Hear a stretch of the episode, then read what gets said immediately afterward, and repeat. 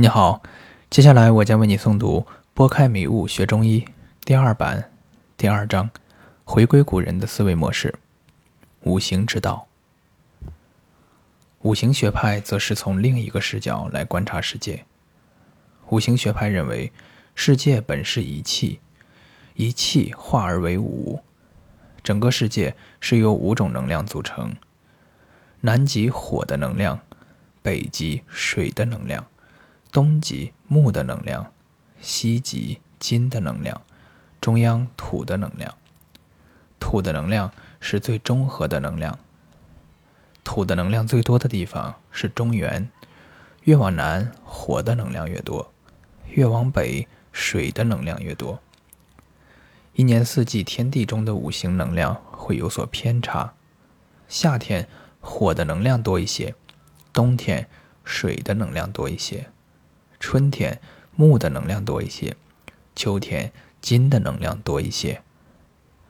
天地间的任何事物都是由这五种能量聚合而成，每一种能量都有其特定的属性。木曰曲直，火曰炎上，金曰从革，水曰润下，土元稼色。我们可以通过物体的外部表现。判断出该物体内部五种能量的多少。天地间无生命的物体中，木头所含木的能量较多，金属所含金的能量较多，其他可以以此类推。有生命的植物中，味道以酸味为主的，含有木的能量较多；味道以苦为主的，含有火的能量较多。生长在西方的植物，金的能量偏多；生长在东方的植物，木的能量偏多。其他可以此类推。人为万物之灵，人体内五行能量几乎匀平。体型瘦高的人，木的能量稍微多一些；黑胖的人，水的能量稍微多一些。只要五行能量总体接近匀平，人就无病。当五个能量比例失衡时，人就会得病。医生就是运用各种手段，将病人的五行能量调平衡。五行能量如果静止不动，则无生机。天地乃至人体的五行能量运动，以相生为顺。这种相生顺序最清晰地表现为天地四时的变化。天地五行能量。由春木旺逐渐转变为夏火旺，再至长夏土旺，再至秋金旺，再至冬水旺，再回到春木旺，如此生生不息的流转。在古人的思维里，如果四时定格于任何一个能量不继续流转下去，天地便失去了生命，天地间也不会有任何生物。四时的流转，如果出现了过急或滞涩，如不到夏天，火的能量就提前到了；或者已经到了夏天，火的能量还没到，则天地间的生物就会受到不良的影响。每年天地间五行能量运行可能出现的问题，在《素问》最后的七篇大论中都有详细记录。若要精研此七篇，没有扎实的古代天文和历法知识做基础是很难读懂的，亦很难用于临床。绝非现在流行的问问病人的生辰或得病时间，就对其病情做判断这么简单。五行学说在应用上，上可以治国，下可以治病。例如在古代，巫师通过各种方法。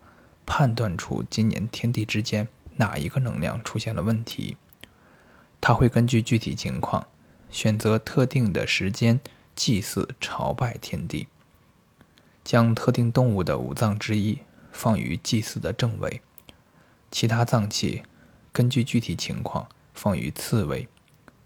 假设某年天地间能量单纯火不足，有可能的祭祀方法便是将属无火的。马的心脏放于祭祀主位，通过一定的仪式壮大这个能量场，以期盼可以影响天地。这实际是给天地开了一张处方，以缓解天行。这种方法究竟是否能够影响到天地间五行能量的流转，是否只是古人天真的臆想，目前无法判断。人体五行能量也是以顺生流动为量，轻微的流动过慢或过快。则病轻。五行能量滞留于某种能量时，起初只是会表现出该能量的病变。如果该能量继续增加且不流转，则会按相克或相侮的路线传下去。以相克之传为多。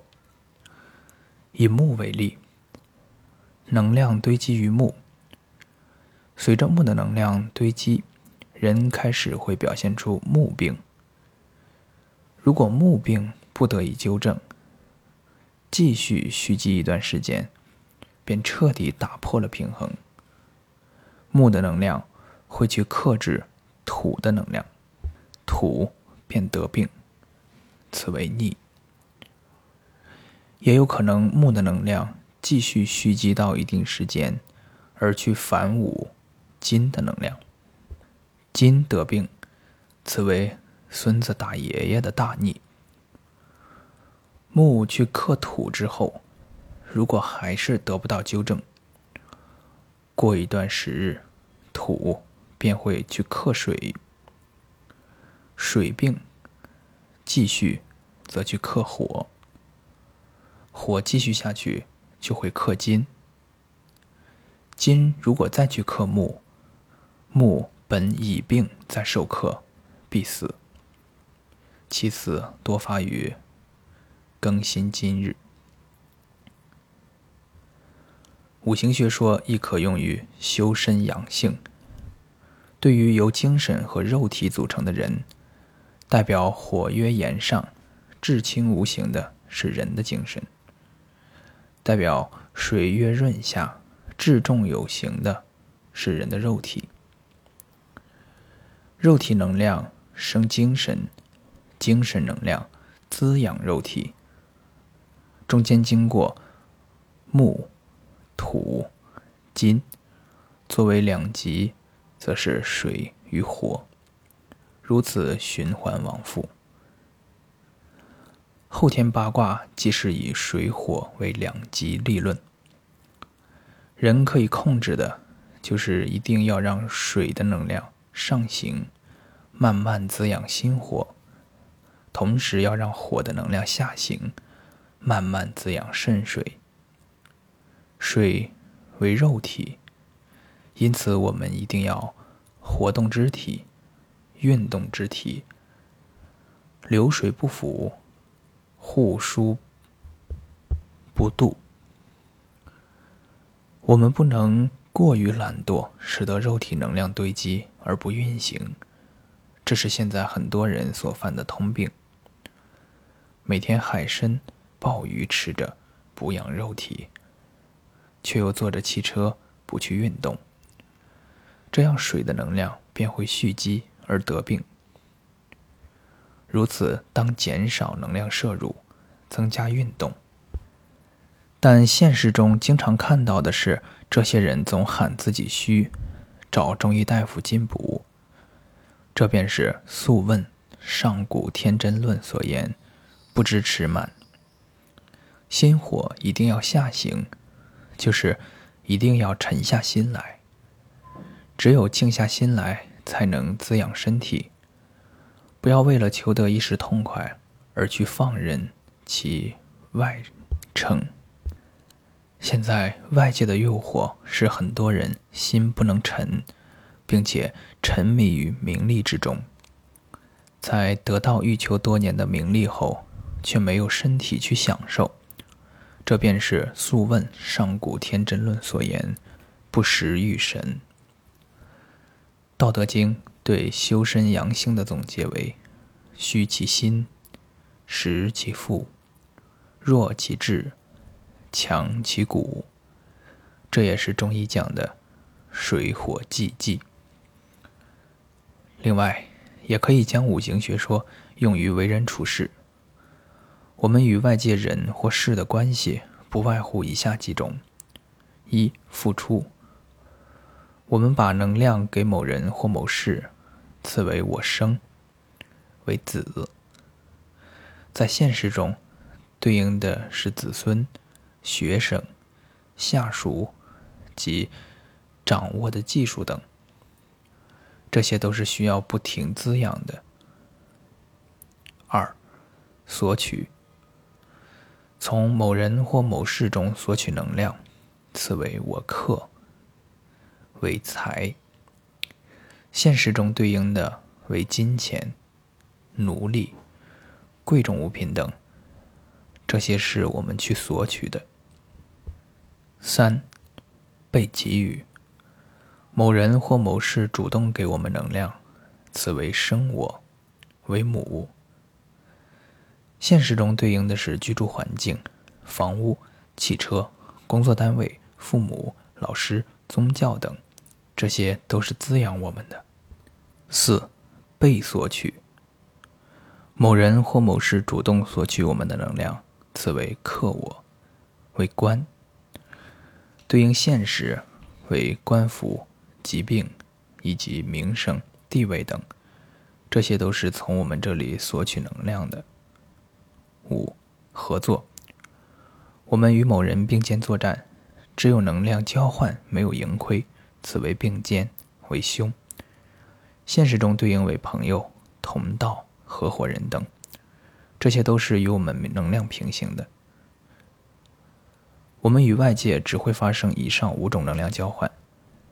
了解了五种关系后，我们需要知道正确的五行流动顺序为：我去生子，子再去生财，财再去生官，官再去生母，母再来生我。如此流转反复，不可以使流转的能量停滞或发生相克。因此，我们首先要做的是使能量流转，就是《易经》所言“天行健，君子以自强不息”。只有能量流转，才能生生不息。